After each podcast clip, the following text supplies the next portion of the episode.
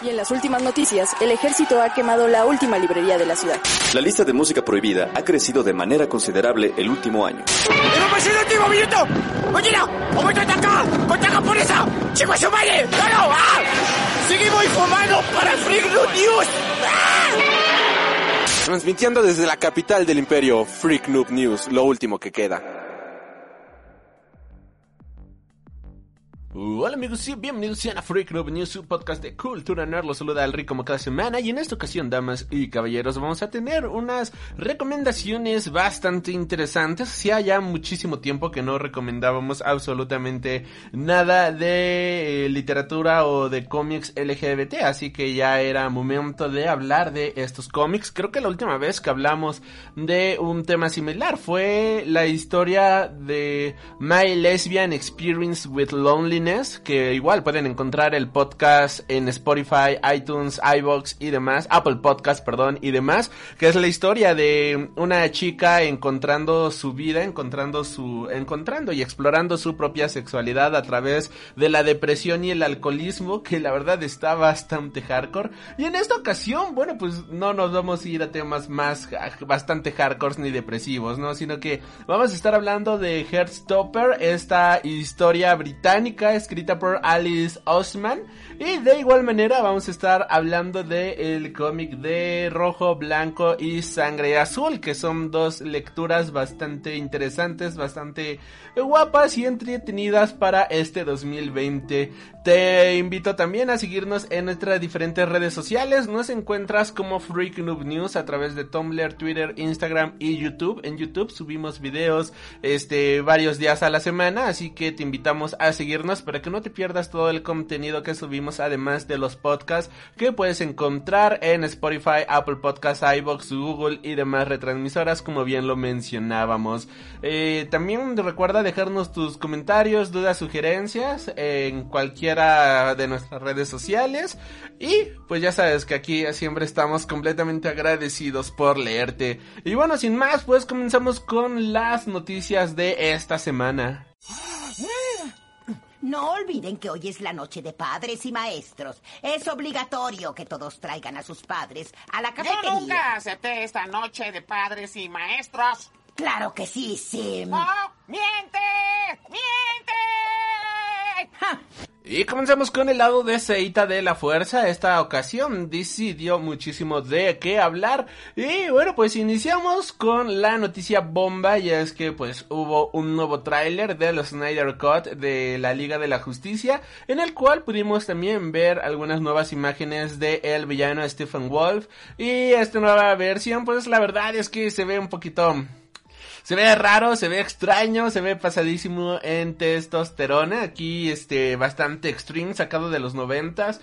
Esta fue una visión que dividió a algunos fans, primero que nada. Pues muchos decían, no, se ve asombroso, se ve increíble. Otros más mencionaban que se veía bastante adolescente, que se veía muy extreme, ¿no? Muy noventas, muy exagerado. Lo que sí se nota bastante y que resalta a simple vista es que se ve demasiado CGI. Eh, se ve muy falso en varias partes el traje todavía y aunque se ha mencionado, bueno, varios en varios blogs pues trataron de defender esto diciendo de que pues todavía estaba en un proceso bastante temprano de la producción, que más adelante se iba a mejorar el CGI y demás. Bueno, pues les recuerdo que lo mismo mencionaban de Doom, de Doomsday y al final del día se vio igual de chafa que en los trailers, ¿no? Así que a este diseño sí se ve muy virtual, sí se ve muy, pero muy, muy, muy CGI. E incluso hacían la comparación con los detalles del eh, Stephen Wolf de la película de Zack Snyder con el Stephen Wolf de la película de Josh Whedon.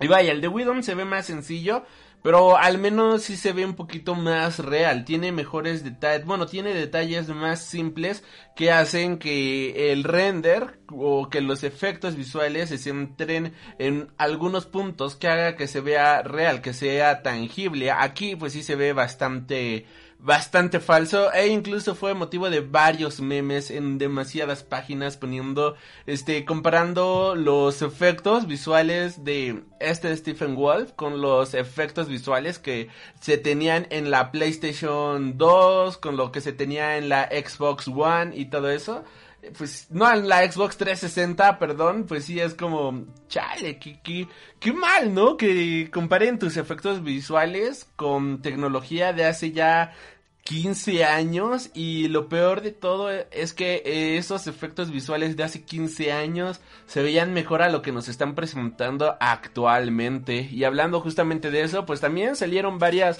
fotografías de la Liga de la Justicia en la cual podemos ver nuevas fotografías de esta Diana eh, enfrente del muro donde se encuentra Darkseid por, por otro lado también tenemos finalmente una fotografía de este Deathstroke en la película. Tenemos varias, varias, varias fotografías completamente nuevas para promocionar el Us United, que va a ser, bueno, que viene siendo un sistema de recaudación de fondos para allá en Estados Unidos, lo cual pues está bastante bien, está bastante guapo. Las fotografías, bueno, al final del día no revelan absolutamente nada, son fotografías del set de filmación, pero si sirven para recaudar fondos y ayudar a la gente, pues qué mejor, honestamente. Siempre cuando hay este tipo de apoyos, pues creo yo que es bastante bueno estar ahí, apoyar y sobre todo, si se hace de buena manera, pues aquí aplica la de todos podemos ser un héroe. Y si puedes donar desde un dólar, creo que va a ser bastante beneficioso para muchísimas, muchísimas personas. Así que no importa que Stephen Wolf se vea mal, no importa que las fotografías no revelen absolutamente nada nuevo que sí se ven bastante guapas, eso sí hay que decirlo, están bastante buenas. Si es para una buena causa, pues bienvenido sea. Cambiando de tema, dejando de lado el tema de la Liga de la Justicia y ahora pasando a otro director Scott que está muy sonado, pues esta semana Margot Robbie reveló que a ella le gustaría ver la versión de David Ayer del Suicide Squad.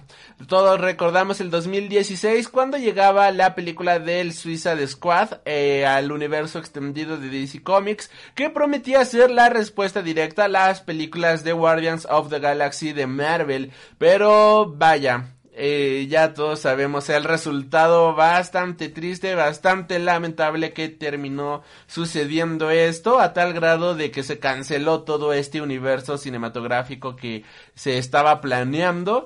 Posteriormente tuvimos la, la problemas, ¿no? Con la película de la Liga de la Justicia y todo acabó en un desbaratuje, desbaratose total. Y esta semana, bueno, pues tenemos que Margot Robbie, pues ha estado en el foco en varias entrevistas y demás, por varias declaraciones, por varios motivos, los cuales estaremos mencionando más adelante. Y en una entrevista ha mencionado de que a ella le gustaría ver la versión de David Ayer del Suicide Squad. En una entrevista para el podcast Happy Sad Confused mencionaba, sí que filmamos muchas tomas que no se vieron en la película final y estoy favorablemente a favor de la idea de ver la versión de David Ayer en la pantalla. Así que creo que esto estaría bastante bien. De hecho, no es la primera vez de que se habla de que Warner podría tener este de la versión del director y por otro lado tampoco es la primera vez que se habla de la manera tan invasiva en la cual los ejecutivos de Warner atacan a las películas para a la hora de que se están desarrollando, ¿no? Esto pues ha sido algo que ha afectado de manera brutal a todo el apartado creativo de las películas de DC Comics y ya sabemos que rara vez sale algo bueno cuando los ejecutivos interponen en el trabajo de los directores. Creo que ahí están los resultados desastrosos de las películas de Superman, ahí están los resultados desastrosos de lo que iba a ser esta película de Superman Forever, Batman Forever. No, no, no, qué horror, qué desastres tenían planeados honestamente Y al final del día, pues los productores saben de dineros, pero tristemente y o afortunadamente no saben de procesos creativos. Así que entre más alejado estén los productores o los ejecutivos del proceso creativo, creo que es mejor. Eh, uno de los ejemplos más grandes pues viene siendo lo que hizo, si no me equivoco, Universal hace unos años con la película de Monster Trucks, que el director de esta productora le pidió a su hijo de 10 años que le diera una idea para una película y eh, su hijo le dijo, pues ¿por qué no? Este, monstruos en camiones, ¿no? En carritos.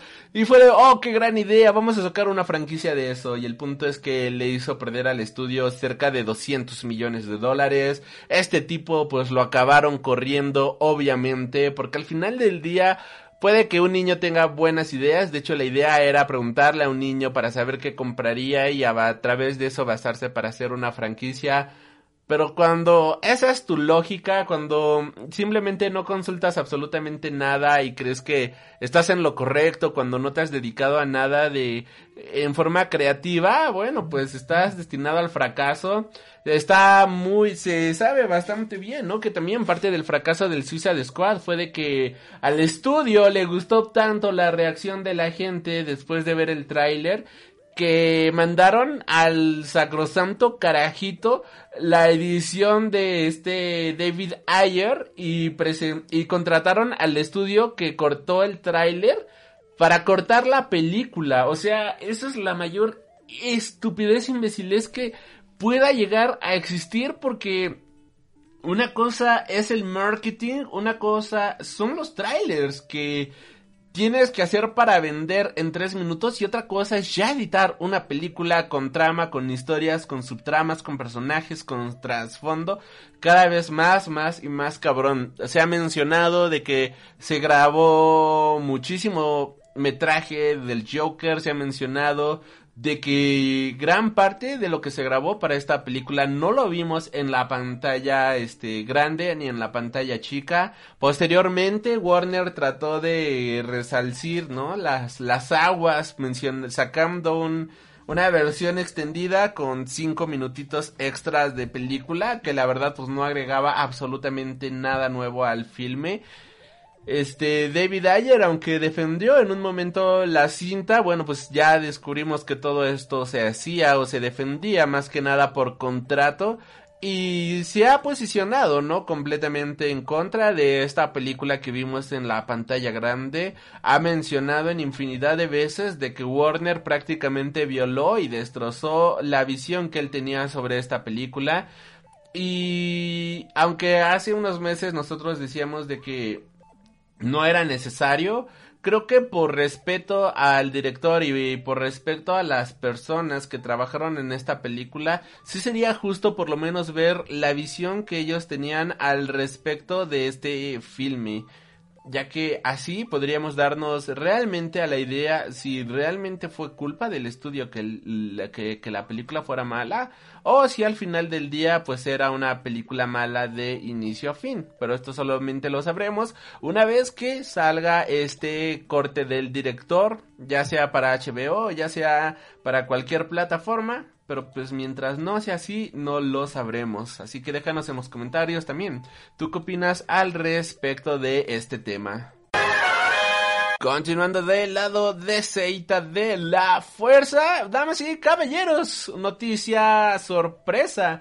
Y es que ha salido el tráiler final de Wonder Woman 1984 y no solamente eso, sino que junto al tráiler se anunció de que la película saldrá simultáneamente en cines y en HBO Max. Los retarazos numerosos que ha sufrido Wonder Woman 1984 han hecho que Warner se plantee y mantenga la última fecha de estreno que puso para la película de Barry Jenkins, protagonizada por Gal Gadot el 25 de diciembre, pero en esta ocasión esta película va a ser lanzada en formato doble. La película que lleva sufriendo retrasos desde 2019 y que ya finalmente se iba a estrenar este año, pero por culpa del coronavirus simplemente no se puso, eh, ya no se pudo lanzar. Bueno, pues va a ser lanzada en cines selectos, cines que estén abiertos el 25 25 de diciembre, mientras que de igual manera se estrenará de forma simultánea en HBO Max sin ningún tipo de costo adicional para los suscriptores.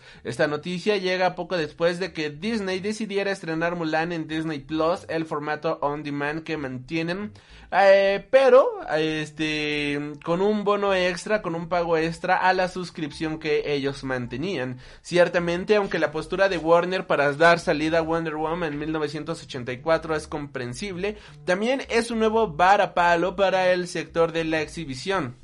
Las salas de prácticamente todo el mundo siguen sin funcionar a la normalidad y está convirtiéndose en un problema de cara a los intereses de los estudios y del personal que trabaja en las propias salas del cine. Con la situación actual en muchas zonas del mundo lejos de estar controlada, no es descabellado pensar que el caso de Wonder Woman 1984 no será el último estreno en optar por este formato.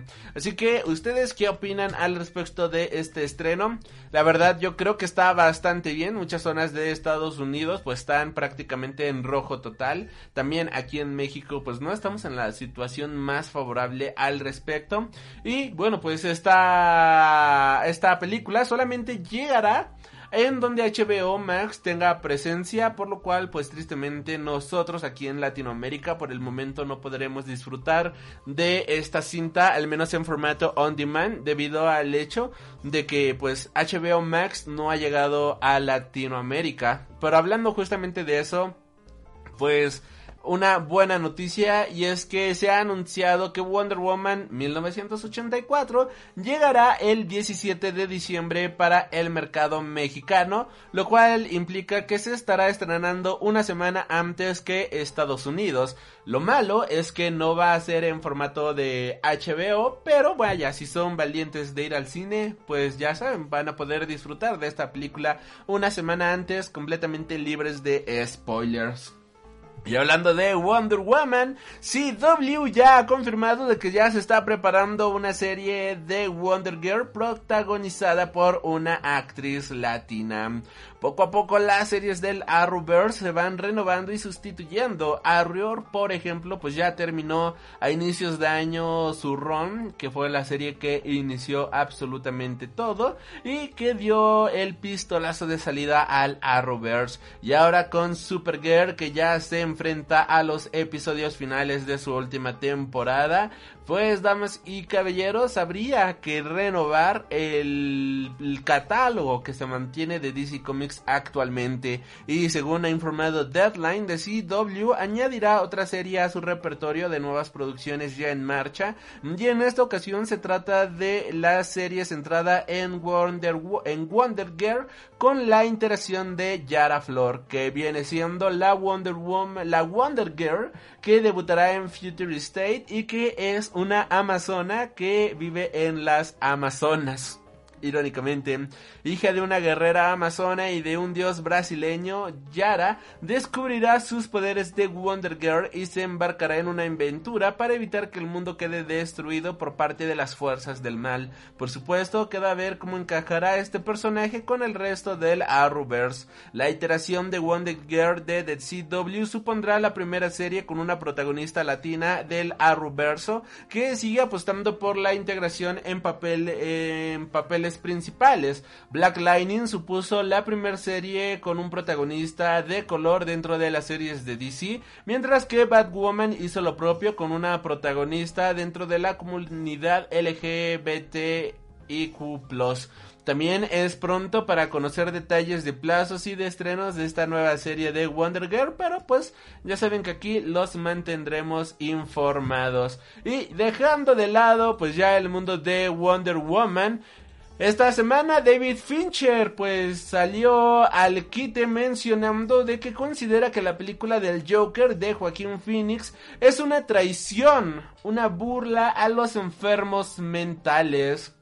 Aunque David Fincher es un director más que respetado en la meca del cine, parece que los grandes estudios no le dan luz verde a sus proyectos tanto como a él le gustaría. Por eso el director lleva años trabajando junto con Netflix, con quien va a estrenar su próxima película Mank el próximo 4 de diciembre. Y con motivo del estreno de este filme, Fincher ha concedido una entrevista al medio británico de The Telegraph en el que se le ha despachado a gusto con los estudios de Hollywood, de los que asegura de que ya no se atreven a hacer películas diferentes porque solo buscan productos de miles de millones de dólares en taquilla y pone el ejemplo la cinta del Joker protagonizada por Joaquín Phoenix, al que considera una mezcla de Taxi, Taxi Driver y El Rey de la Comedia, ambas de Martin Scorsese y con Robert De Niro de protagonista. En esta entrevista se le, él ha contestado lo siguiente.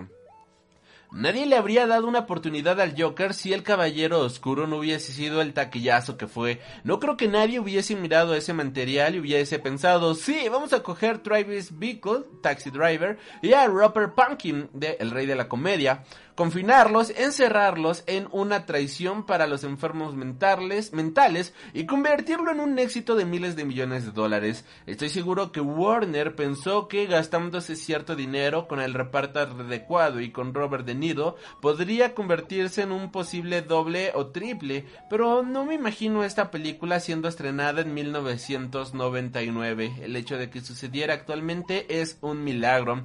La realidad de la situación actual es que la las cinco familias, referencia al padrino, no quieren hacer nada que no les suponga un beneficio de miles de millones de dólares. Ninguno de ellos quiere estar en el mercado de las películas con la mitad de las ganancias. Y esas son precisamente la clase de películas que yo hago. Lo que están haciendo las plataformas de streaming es el tipo de cine que refleja nuestra cultura y que se pelea con las grandes ideas por las que las personas están inseguras y ansiosas. Ese tipo de películas que hace cinco años hubiesen estado muertas antes de llegar a un estudio. Reflexionaba el director ya de cine clásico para el medio de The Telegraph la entrevista completa pueden encontrarla en The Telegraph, este diario británico que vale muchísimo la pena. La verdad es que es una entrevista bastante guapa. Y ya para terminar con las noticias de DC Comics, pues ya se está trabajando en un spin-off de Black Lightning. Como bien mencionábamos, pues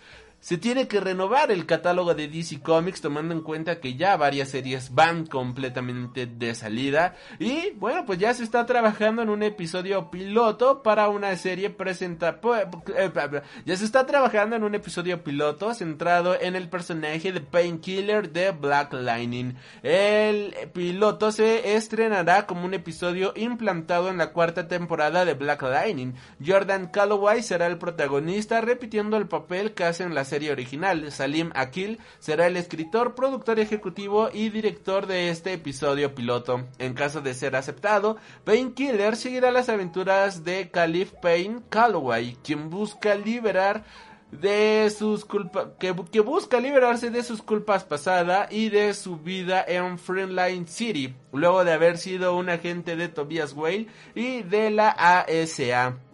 Khalil se distanciará de todo aquello que conoce en una nueva ciudad, la cual sería Akashic Valley.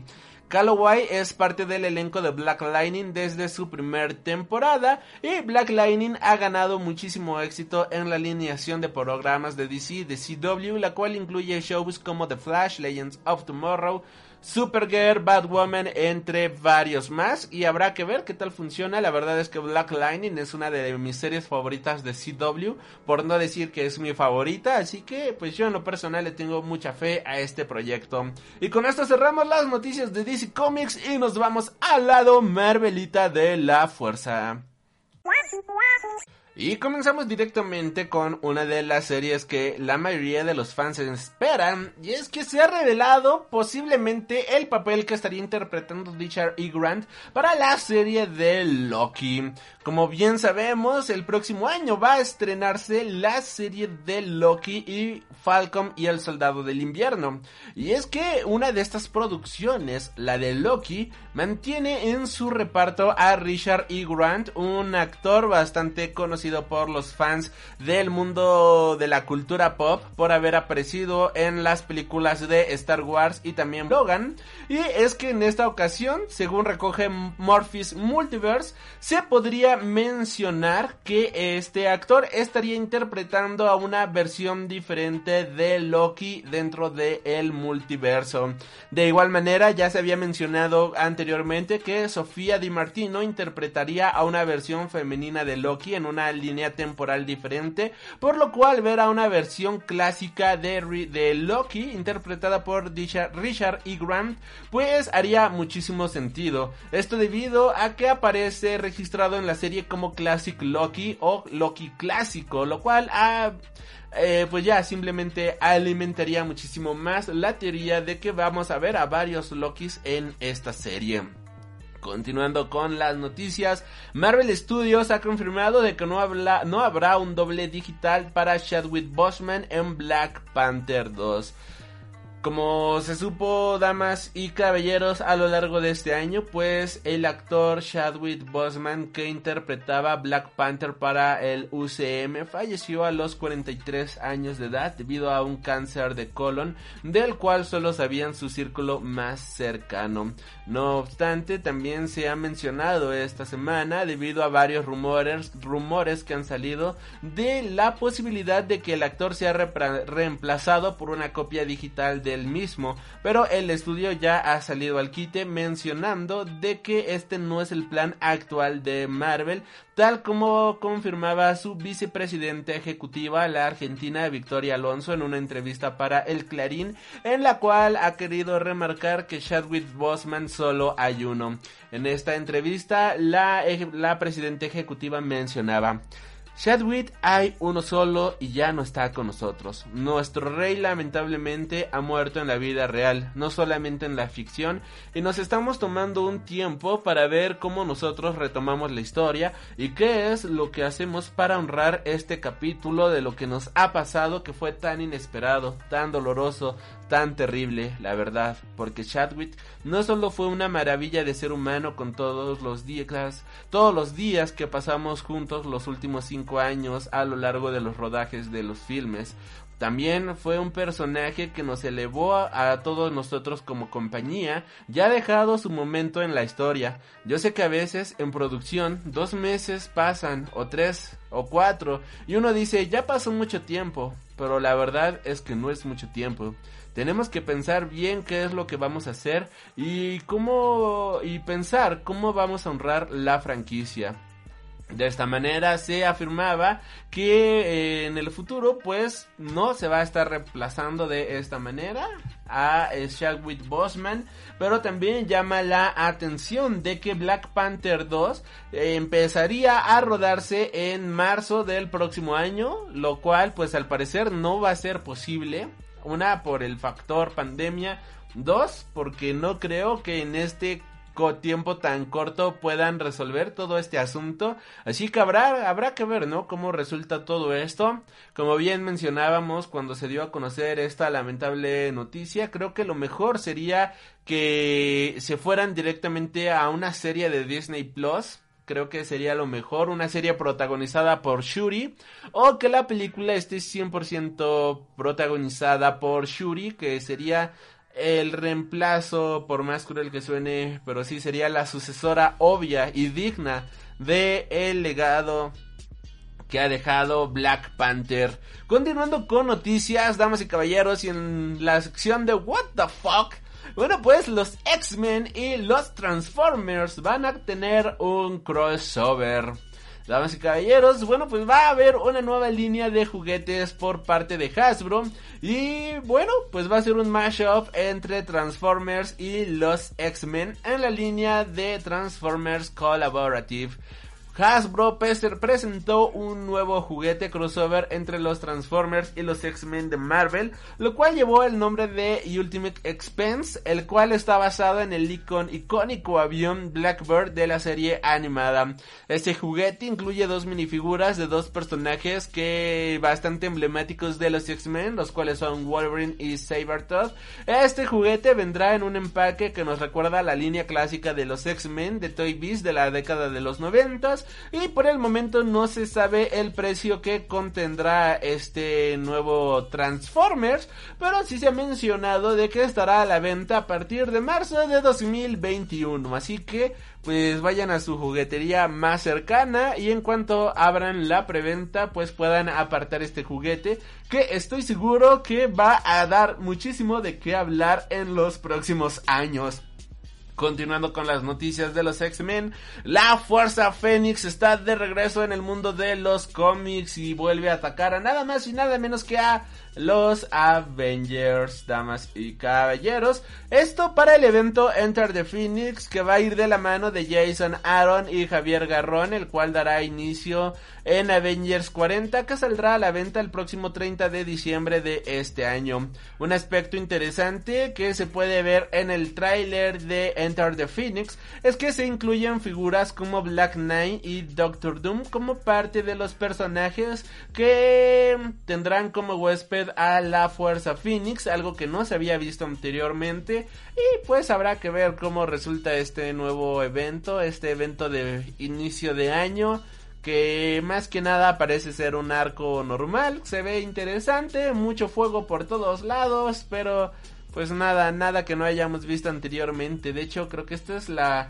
segunda vez en menos de un año que la Fuerza Phoenix está de regreso y pues gastarse de esta manera el recurso, ¿no? De la Fuerza Phoenix pues está, está medio gachito. Continuando con las noticias del mundo cinematográfico, Chris Pratt ha confirmado de que aparecerá en la película de Thor Love and Thunder, lo cual pues creo que era algo pues pues ya que, que se venía rumorando desde hace mucho tiempo tomando en cuenta que Thor estaba con los Guardians of the Galaxy, pues sí, todo el mundo ya suponíamos que veríamos a gran parte de los Guardianes de la Galaxia en Thor, Love and Thunder, o por el otro lado, que veríamos a Thor en la película de Guardians of the Galaxy. Y con esto cerramos las noticias del lado Marvelita de la Fuerza, y nos vamos directamente a una galaxia muy, muy lejana. Y son pocas las noticias que tenemos en esta ocasión de Star Wars, pero bastante interesantes. Y es que la serie de The Mandalorian explicará cómo el Dark Saber o el sable oscuro está en manos de Moff Gideon. Una de las principales tramas abiertas que dejó la primera temporada de The Mandalorian fue el hecho de que Moff Gideon apareciese en la secuencia final de la primera temporada en posesión de la espada oscura, uno de los objetos más poderosos y enigmáticos del universo de Star Wars que pudimos conocer a través de series como The Clone Wars y Rebels. Este sable de luz fue creado por Tarre Bisla, el primer mandaloriano en ser incluido en la Orden Jedi durante el periodo de la Antigua República, pasando a través de generaciones hasta acabar en manos de Pri Bisla durante las guerras clónicas. La espada acabó en manos de Darth Maul tras acabar con el líder de una organización terrorista que gobernaba en Mandalore y en Star Wars Rebels fue la rebelde mandaloriana Sabine Gruen quien acabó empuñando la espada para después entregársela a Bo-Katan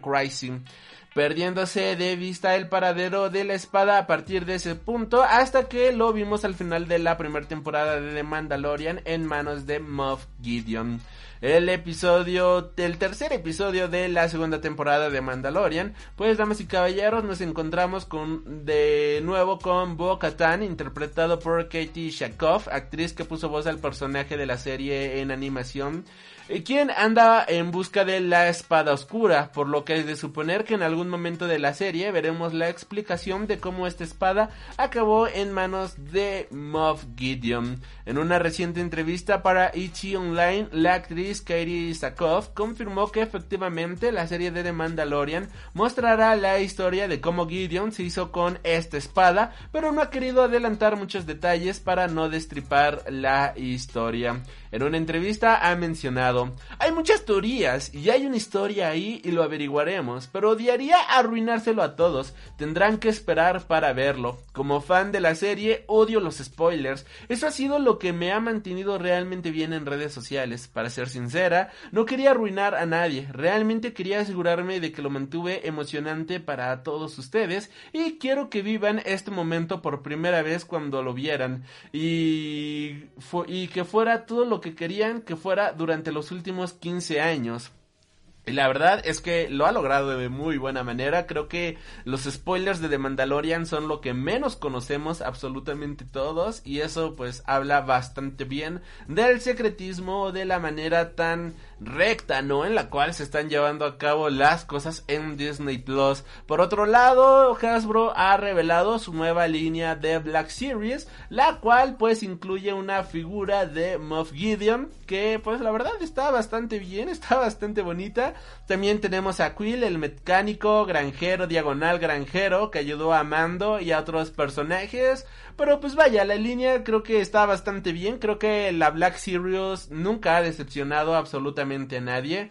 Y junto con esta línea también se ha revelado una nueva figura de Asajj Ventress, que fuera la antagonista de The Clone Wars, que fue una de las de las Sith, ¿no? Que más te impresionaban cuando la veíamos. Y bueno, pues la figura de Asajj Ventress viene acompañada de sus dos icónicas espadas láser de color rojo, las cuales se pueden conectar por las empuñadoras. Se espera que esta nueva figura de Black Series de Star Wars llegue en primavera y su costo en preventa es de 21 dólares en la web de Entertainment Earth. Según la descripción de Hasbro, Asajj Ventress es una asesina entrenada en los senderos del lado oscuro por el Conde Dooku durante las guerras clónicas. Asajj Ventress deseaba ser considerada una verdadera Sith, pero tal estatus nunca fue permitido bajo la regla de dos de los Siths. Esta figura de acción de Star Wars Black Series viene acompañada de dos accesorios sable láser y será una edición genial para cualquier coleccionista de Star Wars. Eh, se ve brutal, me gustaría tener esta figura, honestamente. Asajj Ventress fue uno de los primeros personajes que me encantaron así por completo del universo expandido de Star Wars y ojalá podamos hacernos de esta figurita próximamente. Con esto cerramos las noticias del mundo de los cómics, por decirlo de cierta manera, y nos vamos a las noticias en general del mundo del cine y las series de televisión. Yo soy Alri y estás escuchando Freak Noob News Podcast, tu podcast de Cultura Nerd. Freak Cinema, tu sección favorita del mundo del cine. Obi-Wan never told you what happened to your father. He told me enough. He told me you killed him. No. I am your father.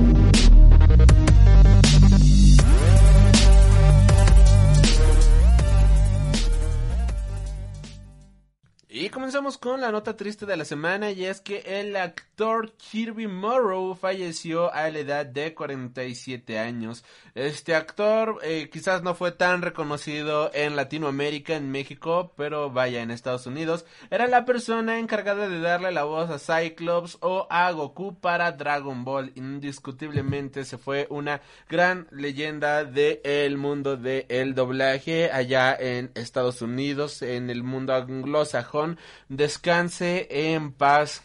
Continuando con las noticias, pues Cinemex ahora renta sus salas no solamente para ver películas, sino que también podrás adquirir estas salas para jugar videojuegos o ver la NFL. Los precios van desde 550 PG Coins. Eh, como bien sabíamos, a partir del mes de septiembre, Cinemex podía rentarte salas platino desde 700 pesos para que puedas disfrutar de los estrenos del cine estando completamente solo con tus acompañantes no más de 10 y disfrutar de esta manera en la privacidad y seguridad de su sana distancia de los estrenos más recientes del mundo del cine. Y ahora, en esta ocasión, bueno, pues han decidido ampliar esta promoción ofreciendo salas tradicionales, premium y platinum para 5 de 5 a 30 personas, las cuales podrás alquilar para de esta manera poder jugar diferentes videojuegos y de igual manera poder este ver partidos de la NFL. Aunque de momento no se tiene mucha información, se menciona de que puedes ir directamente a la página de este de cinemex.com para mayor información y los videojuegos que están disponibles para poder jugar son Super Smash Bros Ultimate, Street Fighter, MK11, Marvel vs. Capcom, Injustice 2, Dragon Ball Fighter Z, FIFA 20, Mario Kart 8 Deluxe, Mario Party, ARMS, Pokémon Tournament, Rush and Blood y Beat Saber. No se sabe por el momento si se va a ampliar este catálogo o si se va a mantener así por el momento.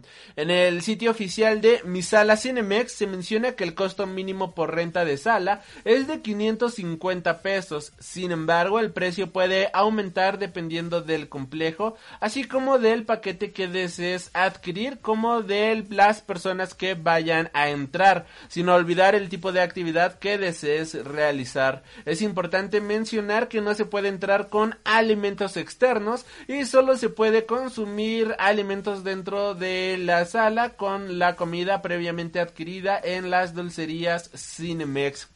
Eh, así que pues ya saben, vayan a mi sala Cinemex para poder reservar una sala. De hecho en el comunicado oficial se puede leer, ahora en mi sala Cinemex puedes vivir diferentes experiencias. Disfruta la magia del cine con una película en cualquiera de nuestros conceptos, tradicional, premium y platinum. Una función solo para ti y quien tú elijas. Lleva tus videojuegos al siguiente nivel jugándolos en pantalla grande. Mi la gamer y vive la adrenalina y la emoción de la NFL con los juegos de temporada regular y del Super Bowl. Así que, pues creo que es una opción bastante buena, bastante interesante. Estaría bueno checarlo, poder este ver cómo podemos eh, rentar esto, igual traerles, ¿no? Algún algún videíto, ¿no? Para el canal de YouTube en caso de que lo hagamos.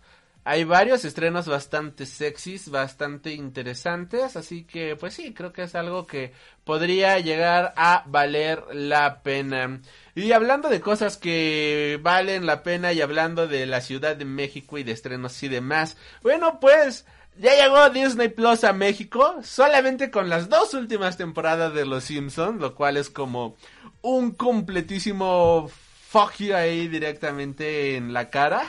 Y este llamó la atención de que aquí en la Ciudad de México, sin previo aviso, a medianoche del pasado 17 de noviembre, eh, recibieron a Disney Plus con cohetes desde el el World Trade Center, que viene siendo uno de los edificios más enigmáticos de la Ciudad de México, lo cual despertó a gran parte de esa parte de la ciudad. De hecho, pues ahí el World Trade Center se encuentra en una de las zonas comerciales más importantes de la Ciudad de México una zona empresarial, mejor dicho, aunque la mayoría son empresas y oficinas, pues también hay gente que vive por la zona, ahí en la colonia del Valle y zonas aledañas, los cuales pues al ser una de las zonas de tránsito financiero pues más grande pues no han vivido o no han escuchado, ¿no? Cohetes o una balacera o algo por el estilo. Y esto despertó a la mayoría de la gente y no me quiero reír, pero es que subieron varias historias, varias personas de que hay balacera, ¿qué está pasando? ¿Qué está sucediendo? Santa Madre de Jesután, ¿qué está ocurriendo, doctor García, aquí en la Ciudad de México? Y pues eran los cohetes. Y, y me dio risa porque esta gente no está acostumbrada a escuchar cohetes en la noche, a medianoche y demás. Cuando al menos yo que vivo en la misma ciudad, vaya, pero ya un poquito a las afueras de la misma, pues es pan de todos los días, ¿no? De hecho, para todos los que nos siguen en Twitch, podrán darse cuenta de cómo, pues, ahí están luego los cohetes que no dejan de sonar, luego por cualquier tontería lanzan cohetes. De igual manera, pues, tristemente, ¿no? Los balazos es algo muy común en esta zona este, en lo que no es así el mero mero centro comercial financiero de la Ciudad de México, vaya, pues escuchar disparos luego a lo lejos tristemente se ha vuelto algo bastante común. Así que el hecho de que esto ocurriera y que ellos ni siquiera conocieran el sonido de los cohetes es como te habla de la realidad tan diferente en la cual vivimos en diferentes partes de la ciudad y es cagadísimo medio eh, me dio risa y tristeza, ¿no? Al mismo tiempo, ¿no? Tristeza porque dices, wow, esta gente no conoce realmente el sonido, no sabe diferenciar entre el sonido de un cohete y de un disparo, lo cual cuando ya estás curtido en estos sonidos es como, eh, normal, común y corriente, ¿no? Ya dices, ah, eso es un cohete, ¿no? Ah, no, no, no, eso no fue un cohete, eso fue un disparo, ¿no? O un choque, no sé. Y pues sí, estuvo...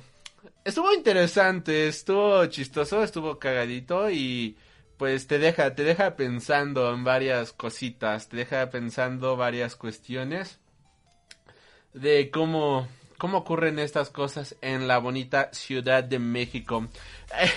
Pero bueno, cambiando de tema y dejando de lado todo esto, pues tenemos las primeras imágenes de We Can Be Heroes, la nueva película de superhéroes dirigida por Robert Rodríguez, la cual llegará el primero de enero eh, a través de Netflix y que viene siendo una secuela directa de Shark Boy y Lava Girl, esta película que todos los que fuimos niños en los noventas pues recordamos con mucho cariño.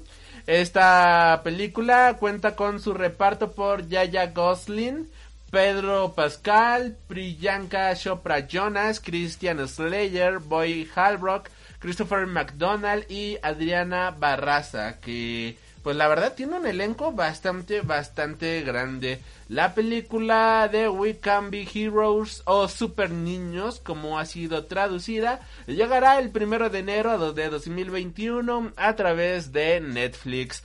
Continuando con anuncios parroquiales, Dan Hammond confirma que ya se está trabajando en la séptima temporada de Rick and Morty.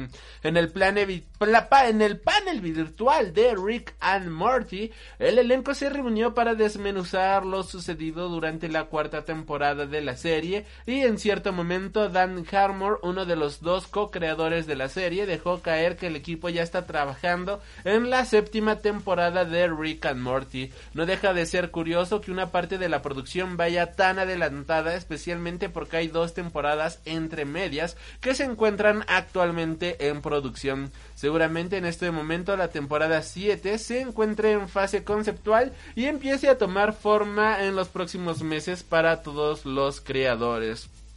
Por otro lado, pues damas y caballeros, los Simpsons lo volvieron a hacer. Uno de los temas recurrentes en las noticias del mundo durante el mes de noviembre pues fueron las elecciones presidenciales que se produjeron en Estados Unidos y que enfrentaron a Joe Biden contra Donald Trump. El peculiar sistema electoral de Estados Unidos ha, provocado una demora enorme en el conteo de votos, manteniendo la incertidumbre en muchos estados donde el escrutinio ha durado semanas. Pero vaya, una vez más, los Simpson han demostrado su capacidad de predecir el futuro, y es que en esta ocasión un clip electoral emitido en 2012 con motivo de las elecciones en las cuales se enfrentaba Obama y Romney han hecho que los fans se fijaran en el mapa que aparece de fondo presentando los estados ganados por diferentes partidos, mientras que el señor Burns animaba a Mitt Romney a ganarse las elecciones de 2012. El mapa que se muestra a espaldas del multimillonario vecino de Springfield da demasiadas similitudes con lo ocurrido en las elecciones de este 2020.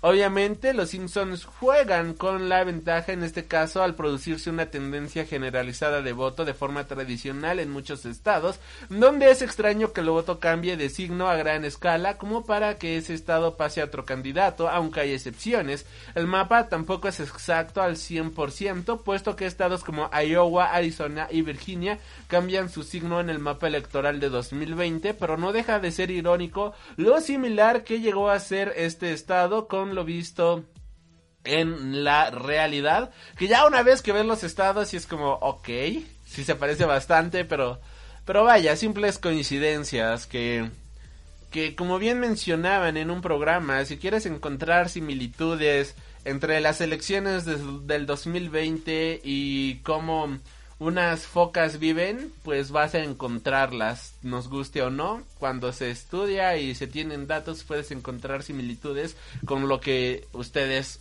quieran. Y pues malas noticias, damas y caballeros, para los fans de Michael J. Fox. Y es que ha, ha, anunciado un nuevo retiro para la interpretación después de 30 años luchando contra el mal del Parkinson.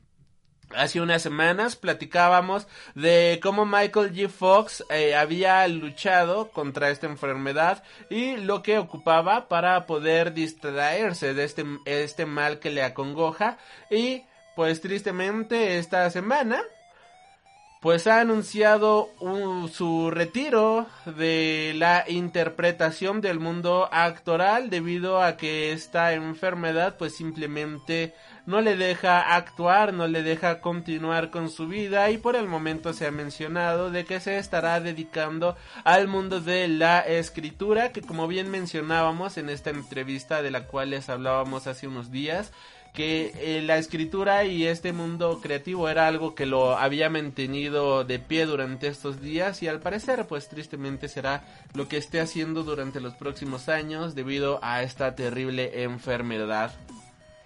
Cambiando de tema, tenemos que ha salido un nuevo tráiler del Padrino, El Padrino Epílogo, la muerte de Michael Corleone.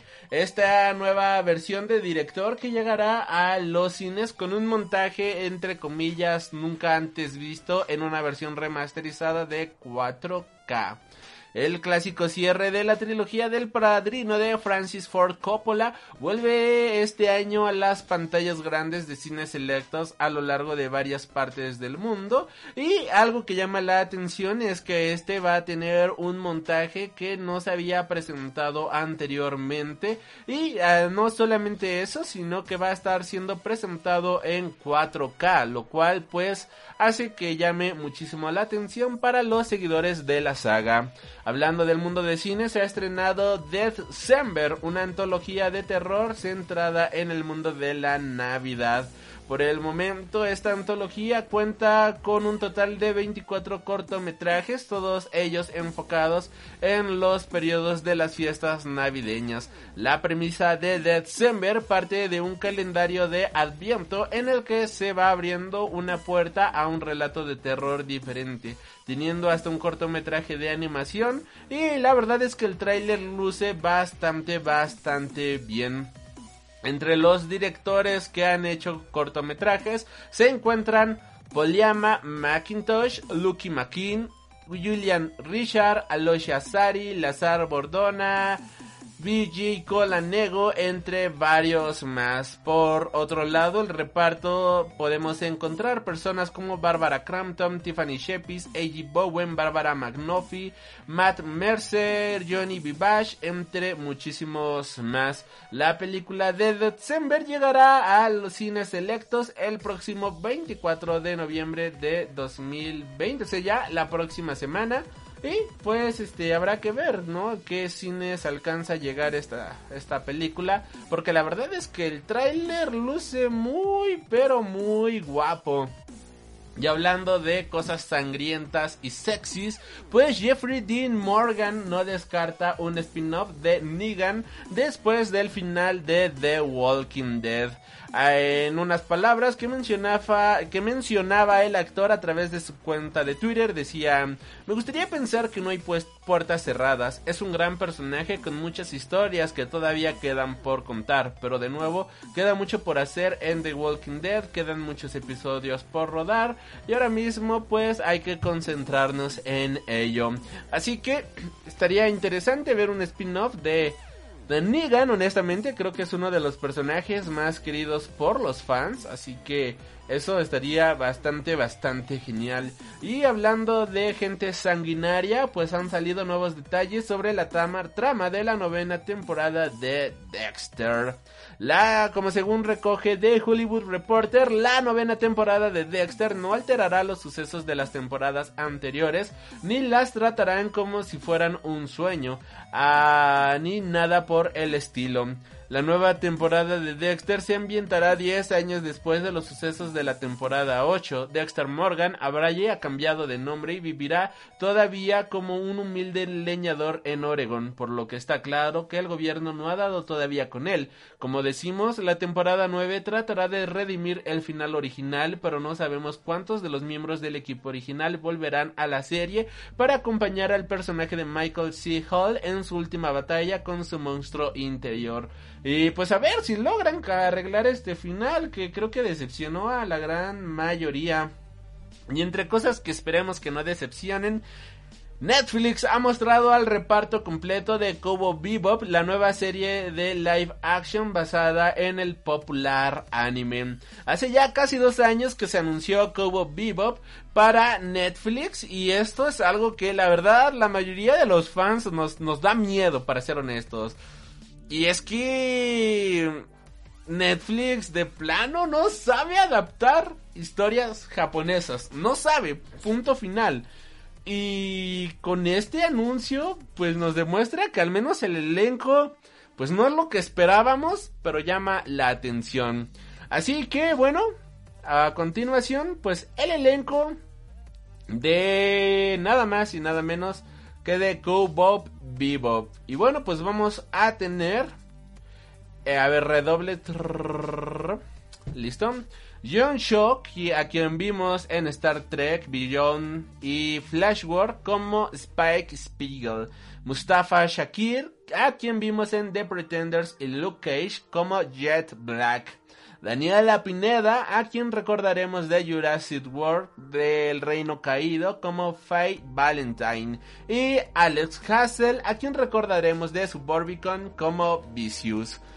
A través de una nota de prensa, Netflix ha confirmado el resto del reparto de Cobo Bebop y los roles que interpretará cada uno de ellos. Así que bueno, pues esto pueden seguirlo en el blog de Freak Noob News, ellos fueron los principales. Pero bueno, para darlos rapidísimo, así sin más este lineamientos, Jeff Souls interpretará a Chalmers, Tamara Tooney de Black Rising interpretará a Anna, Mason Alexander Parak de Hedwin Andy Angry Inch, el musical de Broadway, y se meterá en la piel de Green. Rachel House de Thor Ragnarok y Soul va a tener el papel de Mao. Y por último, Ang Trum de Strike Back y va a interpretar a Hoa Xuande.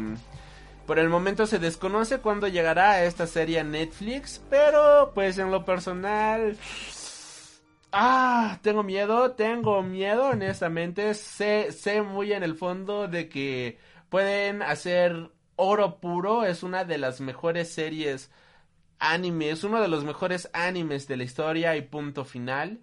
Y esta, y el, ah, y el hecho de que lo haga Netflix, pues, no, no sé, no sé, me da miedo, me da mucho miedo. Y ya para ir cerrando con las noticias de esta semana, bueno, Matt Milkensen ha desmentido de que esté en pláticas para reemplazar a Johnny Depp como Grindelwald, por lo cual, bueno, pues ya pueden ir cerrando las expectativas con este papel. Y por último, justamente hablando de esto, pues la novela continúa y en esta ocasión Jude Law ha hablado al respecto del el despido de Johnny Depp y lo ha mencionado como algo completamente inusual. Jude Law ha hablado para la revista Entertainment Tonight en donde explicó, esta es una situación pues bastante extraña. En una situación como esta, cedes ante el estudio eso es todo lo que puedes hacer, porque tienes que presentarte y hacer tu trabajo. Ha sido de lo más inusual para mí porque de hecho en este papel en particular Johnny solo ha tenido un día de rodaje y con él y con él solo, creo. En una franquicia como esta, son el estudio y la compañía quienes toman las grandes decisiones y tienes que aceptarlas porque solo somos miembros de un equipo. Desde luego es una decisión inusual prescindir de un actor una vez que ha empezado un rodaje, aunque solo haya rodado unos pocos planos. Si Deep efectivamente ha rodado ciertas escenas, es posible que éstas se usen para justificar el cambio de actor con una transformación similar a la que vimos en la primera película de la saga, donde Grindel había adoptado el aspecto de otro personaje, pero aún no se sabe cómo afectará el cambio de actor a villano de la saga y a la nueva entrega. Esto es lo que declaraba Jude Law para la entrevista y pues yo ya no le tengo fe a esta saga. La película pasada estuvo entretenida, pero fue muy mediocre, o sea, la verdad no fue una buena película estuvo aburridona. La primera dices, ok, es un mundo nuevo. La el arte conceptual estaba bastante bueno. De hecho, tengo digital el libro de arte de los animales porque me encantó toda esa parte. Pero vaya, en serio. Y ya para cerrar con la novela, pues Eh, la petición para que Disney vuelva a fichar a Johnny Depp para Piratas del Caribe alcanza la 300 mil firmas en menos de una semana.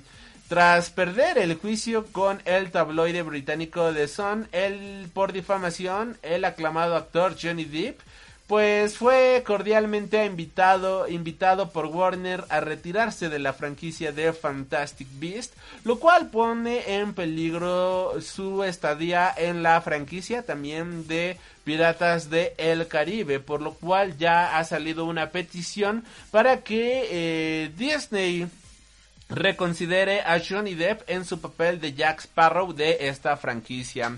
Hablando de la franquicia, por el momento se desconocen los detalles de esta nueva película de Piratas del Caribe, pero se ha mencionado de que la actriz... ¡Ay! está Harley Quinn. Se me fue su nombre y acaba de cerrar la bendita nota. Eh, bueno, la actriz que da vida a Harley Quinn, la cual estamos googleando justamente ahorita. Malditos dedos gordos que hacen que se cierren este las páginas. Margot Robbie, gracias. La actriz Margot Robbie ha sido fichada para un personaje todavía sin especificar para la nueva película de Piratas del Caribe, de la cual como bien mencionamos todavía se desconoce el elenco, y la trama que vaya a continuar. Durante unos momentos se estuvo mencionando de que esta película sería una nueva versión de el clásico cinematográfico, pero que no ignoraría las películas anteriores. Mientras que otra información al respecto también mencionaba de que iban a tomar un que sería un reboot por completo de la franquicia y que obviamente se ignoraría todo lo que se había realizado anteriormente con Johnny Depp, dando rienda suelta a una franquicia completamente nueva. Por el momento, como bien menciono, se desconocen los detalles, se desconoce realmente de qué vaya a ser esta película, reboot o no, bueno, pues cualquier cosa aquí lo estaremos mencionando. Y con esto terminamos con las noticias de la semana. Estás escuchando Freak Noob News Podcast, tu podcast de cultura nerd. Si yo soy electo, la cabeza de Deep será removida y rellena de cacahuates salados.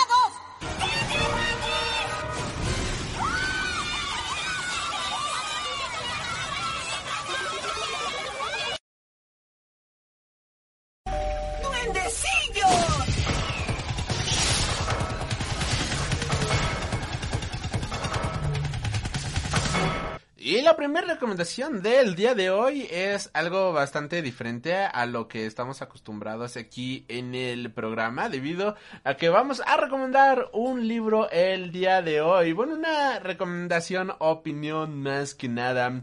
Y estamos hablando de Red, White and Royal Blue o Rojo, Blanco y Sangre Azul. Libro escrito por Casey McKinston, que viene siendo una chica, la cual pues ha desarrollado este libro que se ha posicionado como uno de los libros young adults más vendidos durante este 2020 y la verdad es que no me sorprende en lo más mínimo el porqué y es que mantiene una frescura bastante buena. Todo este libro a lo largo de de sus más de 500 páginas y esto es algo bastante sorprendente porque logra mantener, o sea, es un libro bastante grueso, bastante choncho, vaya, más de 600 páginas, al menos en la versión en español y te lo lees como si fuera a, a, pan caliente, o sea, se te pasa como agua entre los dedos a esta lectura por lo ágil y dinámica que es. Algo que llama muchísimo la atención viene siendo la trama y pues creo que es, es una excelente trama para leerse en un año de elecciones. Y es que nos va a plantear la historia de que en un 2020 pues va a haber elecciones en Estados Unidos, pero aquí se tiene la hipotética historia de que se tiene a una presidenta mujer allá en los Estados Unidos, Ellen Claremont, y pues va a tener que luchar, ¿no? Contra su opositor republicano. Pero la historia no se va a centrar justamente en ella, sino que la historia se va a centrar en su hijo, Alex Claremont Díaz, de veintitantos años, Y de igual manera se va a centrar en el príncipe Harry de Henry, no Harry, Henry de Gales, Gales. Esta va a ser una historia en la cual, bueno, pues este Alex y Henry se van a conocer, van a discutir y lentamente se van a ir enamorando hasta acabar perdidamente enamorados unos de los otros. Y esto va a provocar una gran revolución sexual por decirlo de cierta manera, un gran dilema a lo largo de la Casa Blanca, a lo largo de la corona inglesa que es algo que no se había presentado anteriormente. Este libro hay que mencionar de que está escrito como si fuera un bendito fanfiction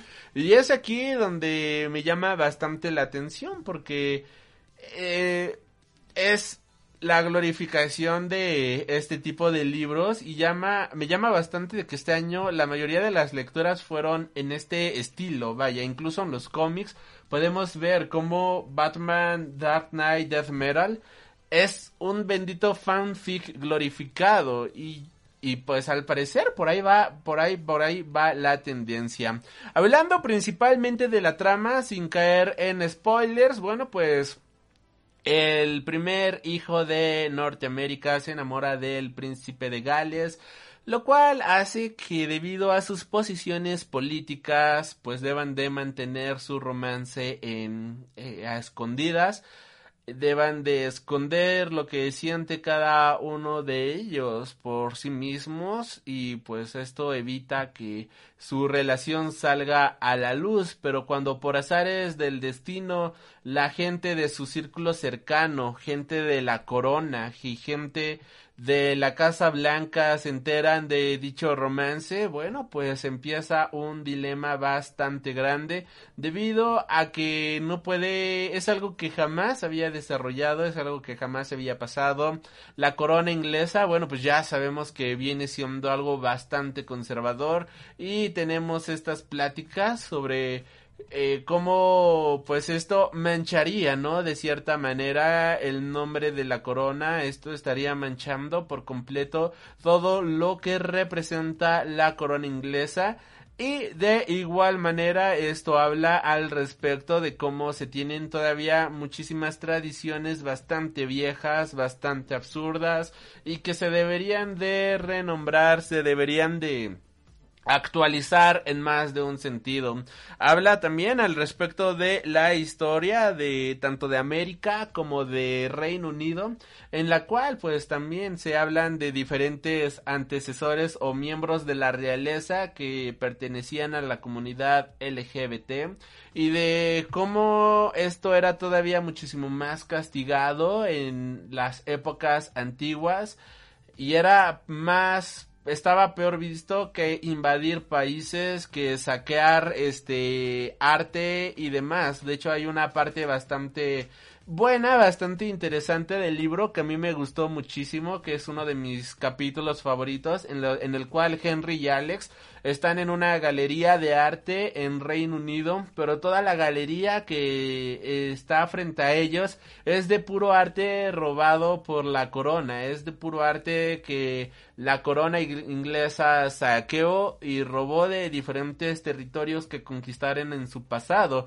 y que actualmente se enorgullecen de eso. Y él menciona que cómo es posible que se enorgullezcan por haber robado, asesinado, violado y matado y que anteriormente varios de sus predecesores, ¿no? Tuvieran que renunciar a la corona por hacer esto o por muchísimo menos y él pues simplemente no pueda expresarse libremente y que esté amenazado, ¿no? De perder su lugar en la realeza solamente por amar a otro chico. También vemos el lado quizás un poquito más amable, más comprensible y más burocrático que esto representa con este Alex Claremont Díaz, que es el hijo de la presidenta.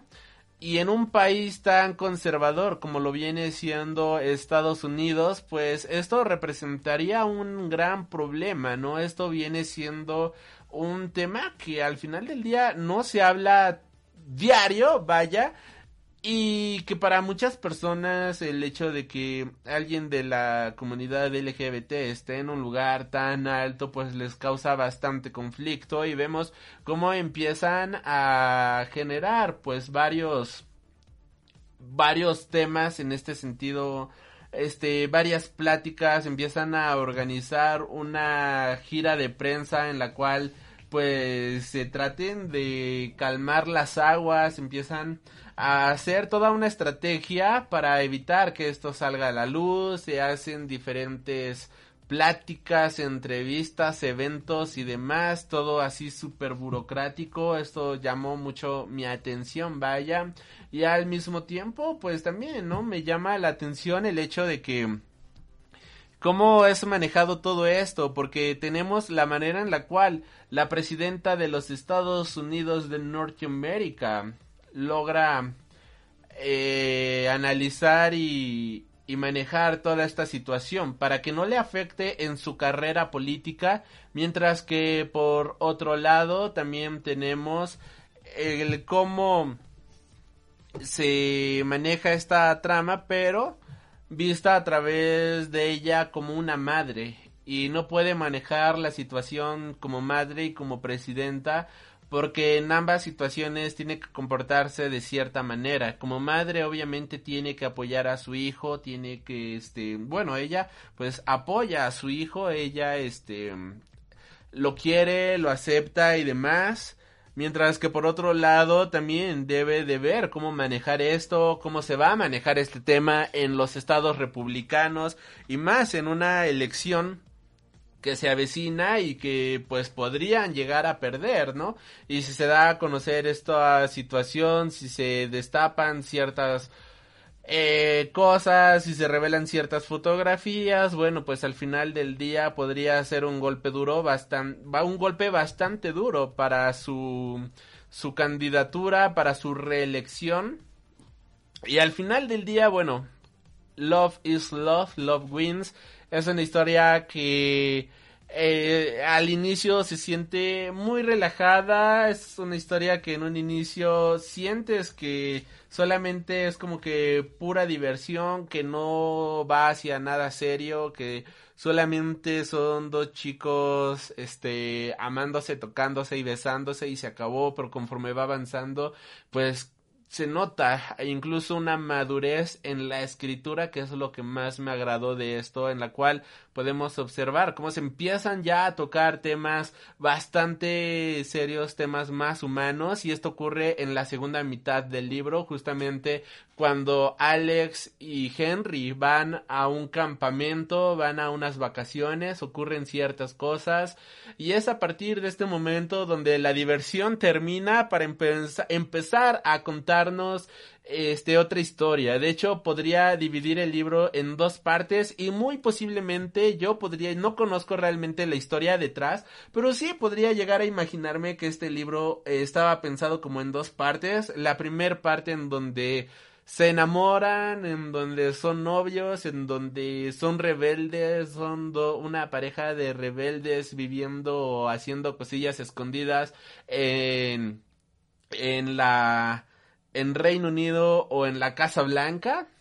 Mientras que por otro lado, pues este ya, ok, ya nos divertimos, ya la pasamos bien, ya nos, ya, ya, ya hicimos lo que teníamos que hacer. Bueno, pues ahora manejemos esto de una perspectiva completamente diferente y esta perspectiva viene siendo vista a partir de los temas conservadores, como bien lo mencionamos.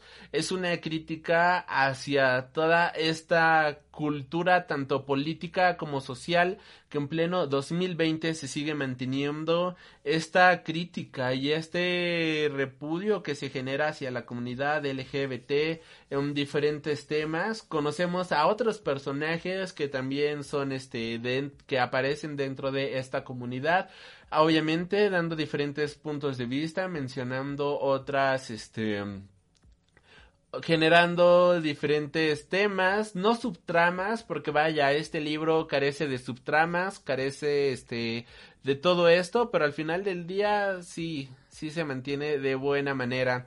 Es un fanfic bastante glorificado sobre qué pasaría si el hijo de el primer hijo de los Estados Unidos se enamorara del príncipe de Inglaterra. El resultado es un viaje entre la política, entre las tradiciones y entre cómo se debe de dejar absolutamente todo esto de lado para poder salir adelante como sociedad y esto pues en lo personal me ha agradado bastante. Hablando justamente de eso, este año se ha mencionado de que hay en proceso una adaptación a película del libro, por el momento se desconoce el casting, hay varios nombres, ¿no? Que han salido, que se han mencionado al respecto, todavía no hay absolutamente nada confirmado. Y estaría interesante ver cómo van a adaptar justamente este libro. Es un libro muy liviano, está choncho a más no poder, sí está, está bastante grueso. Pero como bien menciono, está escrito de una manera tan liviana y tan ágil que simplemente te olvidas de esto y lo lees en menos de una semana. O sea, lo puedes leer en una sentada, como se menciona, o podrías leerlo, este, eh, en uno o dos días, porque realmente sí es algo bastante ágil, es algo bastante, bastante libro. Es un libro de 620 páginas en su edición digital, 420 en su edición en físico. Eh, me imagino que en digital a lo mejor y tiene menos, bueno, está más amplio, ¿no? Posiblemente, no sé por qué sea este cambio tan grande de, de páginas. Pero, pues sí, Sí, sí, sí, está, está gruesecito, está bueno. Es un libro que te va a entretener bastante. No vas a encontrar los secretos del universo y desde mi punto de vista tampoco es el mejor libro LGBT que existe, ni mucho menos. Pero sí es un libro que habla muchísimo el tema. Es un libro que explota bastante bien la trama que tiene y me agradó bastante no se puede comparar, como por ejemplo con Aristóteles y Dante descubren los secretos del universo, que desde mi punto de vista es el libro LGBT por excelencia, ese libro te hace vomitar arcoíris como no tienes ni idea, ese libro es amor en su más pura esencia. Y este libro, digamos que es un poco más morbosín, es un poco más este juvenil, también Carry On, un libro de fantasía entre un romance entre un mago y un vampiro, pues también se lleva de calle este libro de rojo, blanco y sangre azul, pero no por ello lo vamos a demeritar, no por ello no lo vamos a recomendar.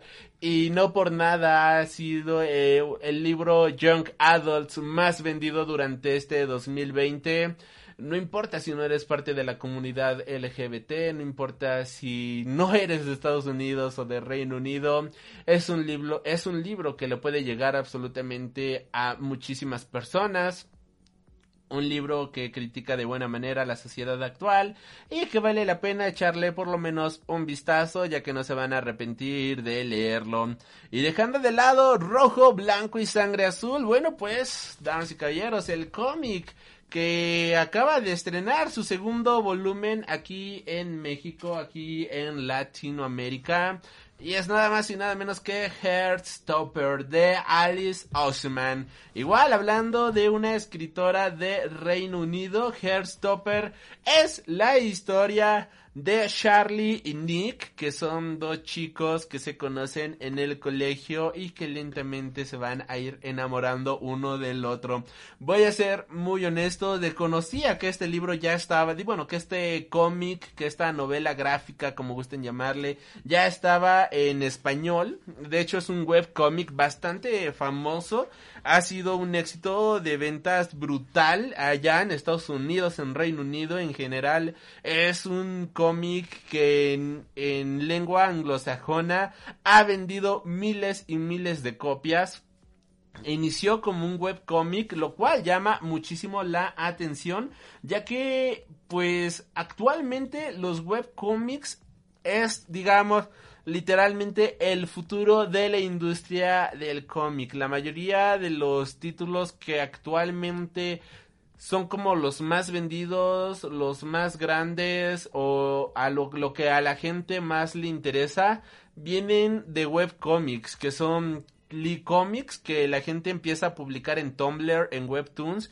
y agarran tal popularidad que las editoriales pues obviamente llaman llama la atención de las editoriales y de esta manera es que llegan a imprimirse estos mangas, estos cómics, estas novelas gráficas. No es el primer este webcomic que se imprime que logra un éxito total. De hecho, hace ya varios meses aquí hablamos del webcomic de Killing Stalking que igual empezó como webcomic y que actualmente ya se ha publicado en varios países, que es un manga, pues sí, un manga web manga que ha vendido miles de copias alrededor del mundo, traducido a varios idiomas. Hablamos la semana pasada, si no me equivoco, de este webcomic de eh, Death Boys, este, de, sí, de Dead Boys, que viene siendo igual un webcomic que inició como webcomic y que actualmente ya se ha publicado.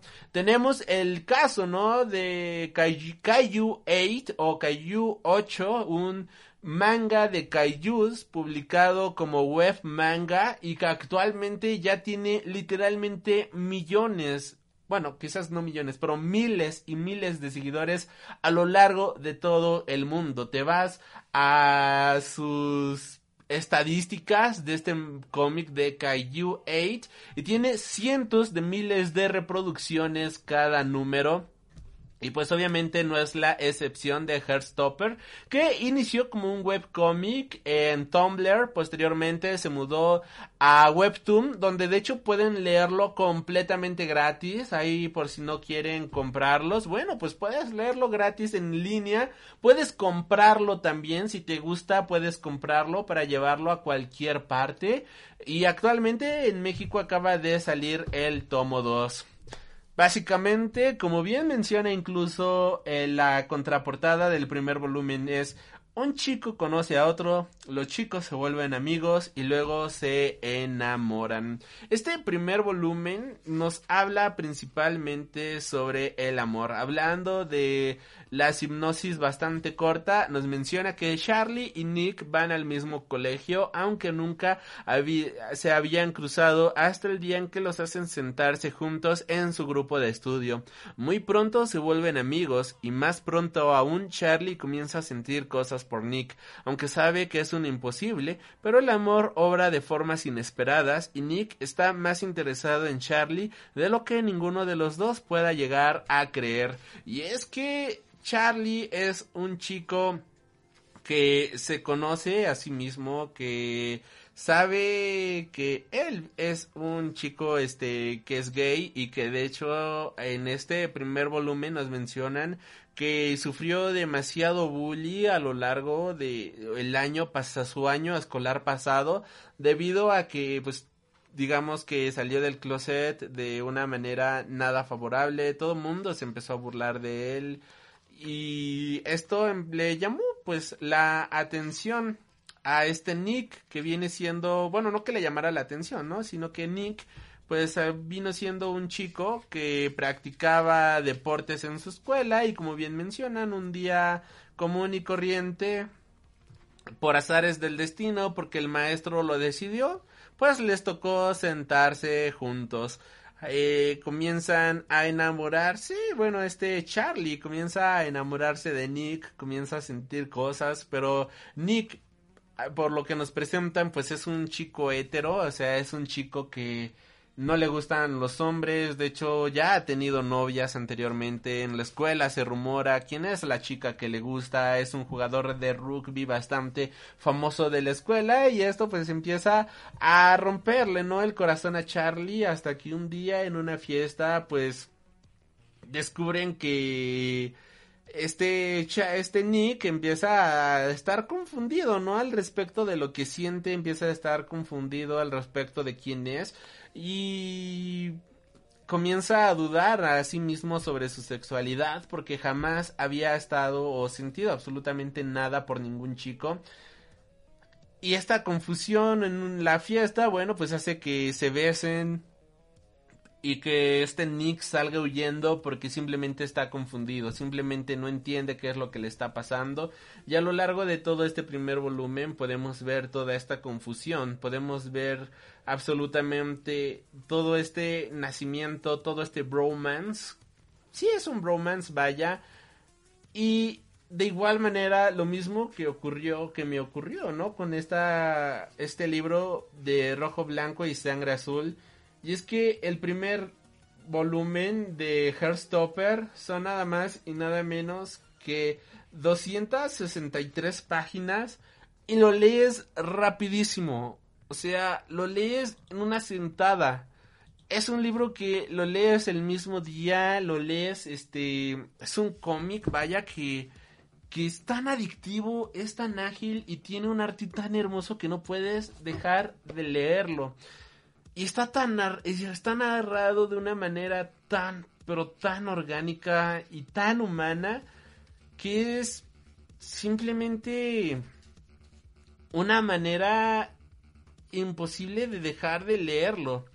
Y ya para el segundo volumen tenemos que este Charlie pues va a estar buscando, ¿no? Lo vemos este, buscando en redes sociales, buscando en internet, en libros, al respecto de la sexualidad, al respecto de la de, las diferentes sexualidades que existen y vemos cómo se está encontrando a sí mismo y es algo que te obliga a vomitar arcoíris como no tienes ni idea. La hipnosis del segundo libro menciona Nick y Charlie son mejores amigos. Nick sabe que Charlie es gay y Charlie está seguro de que Nick no lo es, pero los caminos del amor pueden ser sorprendentes y Nick está descubriendo muchas cosas sobre sus amigos, su familia y sobre sí mismos. Y es que a lo largo también del primer volumen nos damos cuenta de que este Charlie, digo, este Nick, pues es el popular de la escuela, ¿no? Es el fortachón que juega rugby, que le gusta este... Que, que, que, que, es el popular. Y obviamente tiene amigos bastante populares, amigos ricachones. Y por lo mismo pues en bastante idiotas en más de un sentido. Es el típico popular de la escuela que se junta con los populares de la escuela que se burlan de los nerds. De hecho este Charlie le dan miedo a sus amigos porque varios de ellos fueron las personas que le hicieron bully durante el año pasado en su escuela así que el hecho de que esté con Nick pues es algo bastante extraño es algo bastante intimidante también de cierta manera este Tao Sun, uno de los mejores amigos de Charlie, pues le menciona, ¿no? Que este Nick, pues simplemente no es lo que él aparenta, simplemente no es lo que él parece, que le dice que se aleje de él porque al final del día podría este estarse burlando de él en secreto y no le gustaría a él como su mejor amigo volverlo a ver sufrir y verlo pasar por lo que sufrieron eh, el año pasado, lo por lo que él sufrió, ¿no? El año pasado, debido a todo el bully que le hacían, debido a toda la la, la, la, todo lo que terminó sufriendo. Y en este segundo volumen vamos a tener un volumen de este, un volumen de reconocimiento. De hecho, hay una nota de la autora que menciona que ella está completamente feliz y sorprendida de que pues ya haya dos tomos publicados de Heartstopper que se emociona poder contar esta historia y que espera que nosotros la estemos disfrutando. Y hablando del tomo menciona, este tomo se centra en el viaje de Nick para salir del closet, mi propósito era escribir el tipo de historia que me hubiera gustado ver cuando yo era adolescente. Todo el mundo merece tiempo, espacio y apoyo para descubrir sus sentimientos y su identidad, pero incluso si tú no tienes un compañero en quien apoyarte como Charlie o un pariente amoroso como la mamá de Nick o incluso un perrito adorable como Nelly, la mascota de Nick para abrazar cuando las cosas se ponen feas, te prometo que algún día encontrarás a alguien que te ame como eres. El mayor de los agradecimientos a los lectores online y demás. Y como bien menciono, todo este segundo libro, todo este segundo volumen habla sobre autodescubrimiento. También vamos a enfatizar muchísimo más o se le va a poner cierta atención a un personaje que aparece en el primer cómic de manera secundaria, solamente aparece en dos, dos o tres viñetas así de una manera bastante rápida, que viene siendo Tara Jones, que viene siendo una chica que es lesbiana y vamos a tener como este Nick va a contarle a esta Tara al respecto de su relación con Charlie y cómo ella pues salió del closet, como ella se dio cuenta de que su novia era lesbiana y nos va a contar más al respecto de este tema. Es una historia demasiado bonita, es una historia que literalmente te va a hacer vomitar arcoiris como no tienes ni idea y es tan tierna y tan hermosa y y tan no sé cómo describirlo, o sea, es podría decir que este manga, este cómic, es amor en el más puro de los sentidos. Rainbow Rowell, autora de Carry On, menciona. Este libro es una delicia, dulce, romántico y tierno, con un ritmo hermoso. Amé este libro. Y es que es imposible no amarlo. Vamos a ver también en este segundo volumen como Charlie sale con los amigos de este Nick, porque Nick pues va a salir con sus amigos y entonces invita a Charlie, que para este momento todavía no han hecho pública su relación como novios, todavía pues se podría decir que no son novios, sino que solamente están saliendo más allá que simple amigos. Y este Nick ahí es donde se da cuenta de que todos sus amigos pues se terminan burlando de Charlie. Y hay una parte bastante fuerte que me sacó la lagrimita. Y es que se están burlando de él de una manera bastante desagradable, se están este la están haciendo bastante bully. Y este Nick pues ya este se separa de ellos junto con Charlie. Y le dice a Charlie, "Oye, este, lo siento mucho, son unos imbéciles, no me había dado cuenta de los idiotas que eran, de verdad una disculpa. Y este Nick le responde, no, digo, y este Charlie le responde, no te preocupes, ya estoy acostumbrado, no pasa nada, ¿no? Y bueno, pues ya en ese momento llega su padre por él y se van. Y después, digamos que ese momento pasa así desapercibido. Y ya más adelante, cuando este Nick regresa con sus amigos, le dice, oye, ¿qué les pasa, no? ¿Por qué se burlaban de él? Y uno de sus amigos idiotas le responde, ¿qué te preocupa? De seguro ya está acostumbrado a estas burlas, ¿no? Y entonces nos remonta a este momento en el que dice, este Charlie le dice, no te preocupes, ya estoy acostumbrado.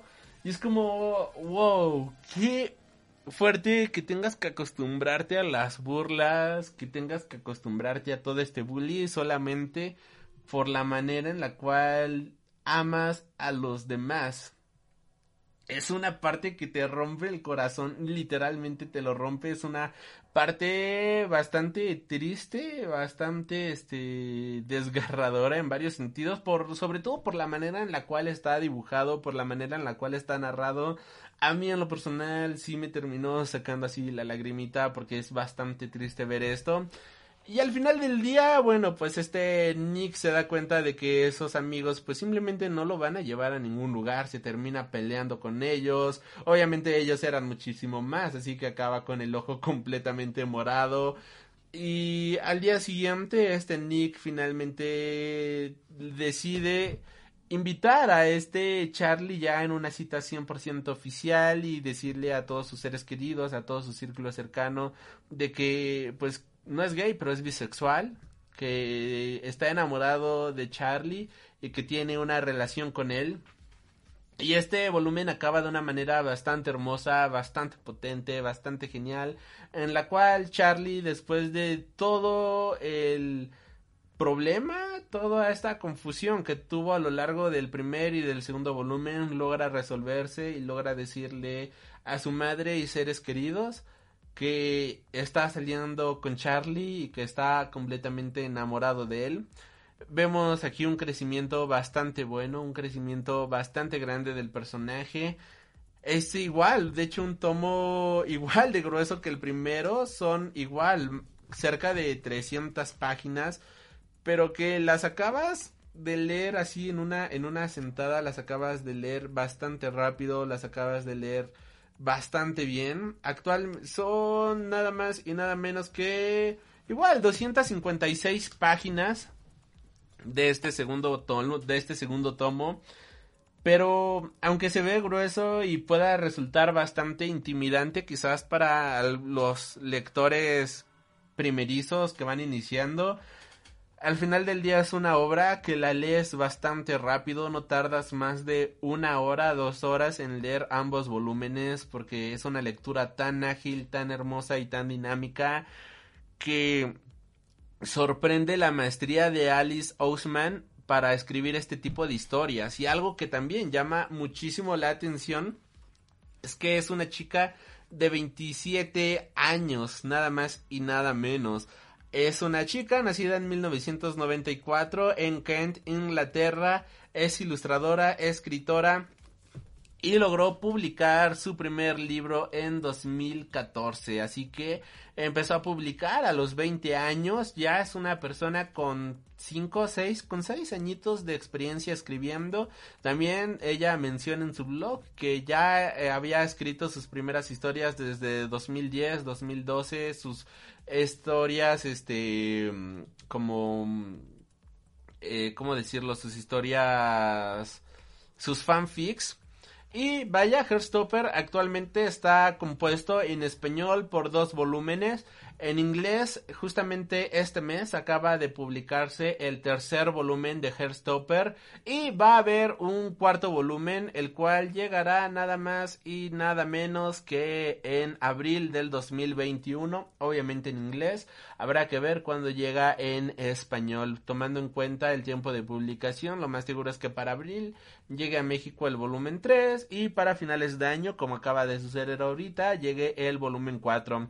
Igual a esto, bueno, pues hay un spin-off ya que es un este un cómic llamado Hairstopper Become Human, el cual no ha sido publicado en español, el cual es de 128 páginas, pero que puedes leer completamente gratis a través de tapas, a través de Tumblr, a través de Instagram o a través de su blog Prophets, de su blog personal. Y puedes hacerle una donación si te ha gustado, si no, no hay ningún problema. Este cómic de Heartstopper Become Human no lo he podido leer, de hecho recientemente me enteré de esta historia, o sea, apenas este fin de semana empecé a leer Gestopper, no conocía la historia como bien mencionaba, no conocía el ámbito, el gran mundo que, perdón por decir ámbito, eso no es la, palabra, sino que no conocía el gran mundo que existía de Herstopper y esta historia de Become a Human fue publicada en 2018 en donde este tenemos a Nick este una vida de Nick, prácticamente una historia protagonizada principalmente por él y que es este una clara referencia al videojuego de Detroit Become Human, en donde Nick es un androide o uno de los cientos de androides que sirven a la humanidad y Charlie es un detective gruñón de un, con un pasado completamente oscuro. Esta historia de Herstopper Become a Human, pues es más que nada un spin-off. Y estaría bonito, ¿no? Estaría genial que también lo pudieran publicar aquí en español. Creo que este cómic esta novela gráfica pues ha tenido, o libro, como gusten llamarlo, ha tenido una muy buena aceptación a lo largo de los, eh, con todos los lectores a lo largo del mundo, debido a que maneja una escritura bastante buena. Y en lo personal me encantó tanto la manera en la cual escribe esta autora que de hecho ya me pedí uno otro de sus libros llamada Radio Silence el cual no creo ya leer este año pero pues sí espero leerlo próximamente y, y ver no qué más nos puede dar por último pues también existe una novela llamada Nick and Charlie la cual, bueno, pues nos cuenta ya la historia de amor directamente de Nick y Charlie, que es una novela que se desprende de su primer obra llamada Solitary, en donde nacen estos personajes. Y si tú te estás preguntando, ¿debo de leer Solitary o Nick and Charlie o Nick y Charlie antes de leer Hairstopper? La verdad es que no. De hecho, Hairstopper, como ha mencionado la autora, es la historia de cómo se conocieron y cómo se enamoraron pues Nick y Charlie.